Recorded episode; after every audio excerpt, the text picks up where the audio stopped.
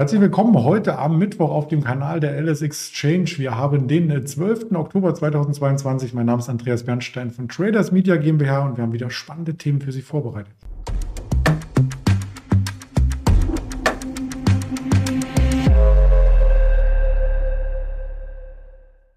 Und mit wir meine ich natürlich mich und einen Händler aus Düsseldorf. Das ist der Marcel, den schalte ich gleich zu. Zuvor der Risikohinweis der für das Format gilt. Das ist reine Information, keine Anlageberatung, keine Handelsempfehlung. Und dann nehmen wir auch den Marcel gleich hinzu. Guten Morgen nach Düsseldorf. Hallo. Guten Morgen, Andreas. Hi. Ja, schön, dass wir über den DAX mal gemeinsam von beiden Seiten sprechen können. Ich würde von unten den so sehen, dass er sucht, einen Boden zu finden. Aber ich glaube, aus Händlersicht könnte man auch sagen, er kommt nicht so richtig nach oben und da ist irgendwo der Deckel drauf. Ja, wir haben äh, heute, wie auch in den äh, vergangenen Handelstagen, ähm, wieder einen recht volatilen Markt, ähm, bei dem er mal über, mal unter dem Vortagesniveau äh, pendelt. Jetzt gerade äh, sind wir mit 12.280 Punkten, äh, haben wir uns wieder ein Stück weit vom Vortag gelöst und scheinen nach oben durchzuwandern. Wenn man sich den langfristigen Chart allerdings mal anschaut, ähm, dann sind wir da eigentlich in einem sehr intakten Abwärtstrend ähm, in einer Range von 600, 700 Punkten. Und ähm, auch da sind äh, jetzt mit den 100 Punkten, die wir heute vorne liegen, äh, sind wir da noch nicht äh, nennenswert ähm, aus dieser Range ausgebrochen. Es gibt auch keinen richtigen Trend, was die Einzelaktien angeht. Am Montag noch sehr stark eine BASF und Covestro. Gestern waren es die Tagesverlierer und heute wird eine Vonovia sogar unter 20 Euro durchgereicht. Also ähm, da findet man bei den Anlegern irgendwie jeden Tag ein anderes Sentiment vor.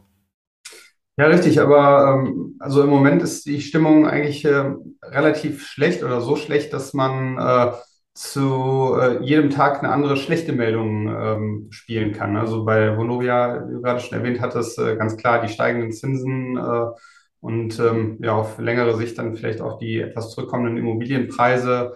Der Rohstoffmarkt ähm, gibt sein, sein Feuer, ähm, die äh, ja, Vertriebswege sind immer noch äh, belastet. Ähm, dass äh, eben Produzenten, die viele Chips äh, verbauen, ähm, da hinterherhinken und ähm, Prognosen nach unten anpassen. Das sind eigentlich so viele Probleme im Moment am Markt, dass man ja jeden Tag eigentlich nur schwarz malen kann. Ja, oder eben rot im Sinne von den US-Märkten. Da hat gestern die Nasdaq auch ein neues Jahrestief äh, gezeigt. Aber wir wollen heute mal bei der Old Economy bleiben, ähm, die ja auch ihre Bremsspuren abbekommt durch den Wirtschaftsabschwung. Und da ist als erster Wert äh, die Klöckner und Co. hier zu nennen. Die hat tatsächlich heute eine Gewinnwarnung rausgebracht. Genau, Klöckner, ähm, Kernbranche ist äh, Stahl, ähm, Stahlhändler und ähm, die haben in den letzten zwei Jahren extrem von äh, sehr, sehr hohen Preisen, sehr hohen Preisniveau profitiert, hatten äh, exorbitante Margen und ähm, ja, wie die äh, Mitbewerber Thyssen, Salzgitter und äh, ArcelorMittal, wie sie alle heißen, ähm, haben sich äh, ja relativ äh, prall die Taschen gefüllt und ähm, jetzt mit einem äh, wahrscheinlich abzusehenden Wirtschaftsabschwung sind ähm, das die Zyklika, die äh, als erstes zurückkommen. Und ähm, ja, die, die Margen werden äh, über kurz oder lang ähm, sich wieder deutlich von den hohen Niveaus ähm, zurückbewegen. Und ähm, Klöckner hat jetzt schon äh, darauf eingestimmt. Äh, die haben ähm, anstatt äh, 500 Millionen äh, vor Steuergewinn haben sie jetzt 400 Millionen für dieses Jahr prognostiziert. Ähm, das ist ja schon mal 20 äh, Prozent äh, ein Rückgang. Und ähm, ja, man kann eigentlich davon ausgehen, dass im nächsten Jahr äh, dann wieder ganz andere Zahlen dann äh, in den Bilanzen stehen oder auf der Gewinnseite steht. Und ähm, die extrem niedrigen KGVs, die diese äh, Stahlunternehmen ähm, aktuell aufweisen, sind dann wahrscheinlich auch äh, noch Makulatur und äh, bewegen sich wieder deutlich nach oben. Es sind ja auch schon die ersten Analysten, äh, die sagen, man kann auch was Positives in dieser Woche rauslesen, und zwar das Thema Gaspreisdeckel, denn letzten Endes müssen diese Hochöfen ja auch beheizt werden. Und wenn da eine Kostenersparnis eintritt, ähm, kann man vielleicht in der Gewinnbilanz auch nochmal so ein, so ein bisschen einen Sondereffekt heben. Ja, genau. Also die sind ähm, natürlich sehr, sehr davon abhängig, ähm, dass sie die einmal den, den Rohstoff selber ähm, günstig äh, einkaufen oder produzieren können. Und dann die Verarbeitung ist natürlich auch sehr energielastig, ähm, wo sie dann auf der ähm, zweiten äh, Seite nochmal äh, richtig einen Hebel drin haben. Also wenn die Energiepreise zurückkommen, werden da sicherlich auch äh, die Kosten wieder sinken. Ähm, inwieweit das dann den wirtschaftlichen Abschwung ausgleicht, ähm, kann man eigentlich im Moment noch relativ schwer vorhersagen. Hm. Wir werden auf alle Fälle weiter darüber berichten. Gestern hatten wir auch die Salzgitter mal kurz mit angesprochen. Also ist immer mal mit im Format vertreten, die Old Economy und natürlich auch die Economy aus Europa, was äh, Medizintechnik und so weiter angeht. Und da ist Philips ganz vorn dabei, aber auch die haben heute gewarnt. Genau, heute haben wir mal die äh, Loser des Tages im Programm. Äh, Philips äh, auch mit einer Gewinnwarnung. Ähm, das ist ja, äh, viele kennen es ja ähm, von, von den Fernsehgeräten und äh, der Unterhaltungselektronik. Äh, diesen Bereich haben sie vor äh, einiger Zeit abgespalten und sind, konzentrieren sich jetzt eigentlich auf die Medizintechnik vorrangig. Ähm, da sind sie aber, ähm, ja, wie viele andere ähm, Technik produzierende Unternehmen ähm, in den letzten Monaten von den Lieferkettenproblemen sehr stark betroffen gewesen. Also haben die nötigen Chips und Bauteile für ihre Medizintechnik äh, am Weltmarkt nicht zusammenbekommen äh, oder nicht geliefert bekommen.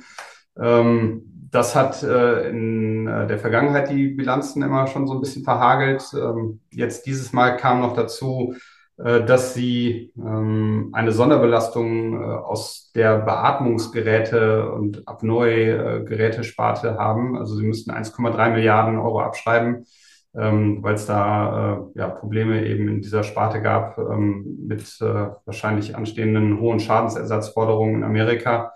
Und ähm, ja, das Quartal haben sie noch mit einer schwarzen Null äh, abschließen können, aber ähm, das äh, wird wahrscheinlich ähnlich wie bei einer Bayer äh, jetzt die nächste Zeit erstmal über der Philips äh, hängen als, als Damoklesschwert und den Kurs weiter sehr stark von ähm, dieser Nachrichtenlage beeinflussen lassen. 210 Millionen sollen es noch werden beim EBDA und man hat nach der Abschreibung dann nur noch einen Umsatz von 4,3 Milliarden. Also der schmilzt regelrecht dahin. Trotzdem sagen sich bei dem Chartbild einige Anleger heute nach dem äh, Tief am Vormittag, vielleicht ist das gerade antizyklisch auch mal ein Blick wert. Genau, also wenn Sie die Dividende so halten, wie prognostiziert, haben Sie mittlerweile eine sehr attraktive Dividendenrendite ähm, von den operativen Bewertungsparametern sind sie eigentlich auch jetzt nicht mehr äh, wirklich teuer. Aber man äh, hat da in diesen ganzen Kennzahlen eben auch noch nicht die Belastungen drin, die vielleicht noch auf sie zukommen ähm, durch dieses Amerika-Risiko, was sie im Moment haben. Oder ja, mittlerweile ist es ja eigentlich auch ein, ein weltweites äh, Problem mit den Atemmasken. Das stimmt. Rund 6% übrigens Dividendenrendite, wenn sie kommt. Das weiß man ja dann auch immer nicht, wenn Gewinne schwinden, genau. ob das Ganze auch ausbezahlt wird. Wir wissen aber, was für Wirtschaftsdaten hier noch auf der Agenda stehen. Ein paar kamen heute schon. Wir hatten die Industrieproduktion aus der Eurozone, die war sogar besser und das hat vielleicht auch den Impuls gegeben für den DAX, dass er eben zum Tageshoch, was gleichzeitig das Vortageshoch war, hingelaufen ist. Wir erwarten 13 Uhr die MBA-Hypothekenanträge aus den USA, dann die Erzeugerpreise aus den USA 14.30 noch eine Rede von Christine Lagarde zur Wall Street Eröffnung und am Abend das Protokoll der letzten Notenbank-Sitzung gegen 20 Uhr. Ja, und dann machen wir uns langsam, aber sicher auch darauf gefasst, dass wieder neue Quartalszahlen kommen. Die habe ich mal übersichtsartig mitgebracht. Am Freitag geht es los in den USA mit den Banken ganz traditionell. Die Q3-Zahlen morgen Stanley Citigroup, eine Wells Fargo. Da werden wir uns freuen auf die ganzen Ergebnisse und das auch kommentieren auf den verschiedenen Social Media Kanälen. Ja, damit sind wir rundum informiert für heute zur Wochenmitte. Ganz lieben Dank an dich, Marcel. Dann wünsche ich noch eine aufregende Woche. Sehr gerne, das wünsche ich auch. Danke. Danke.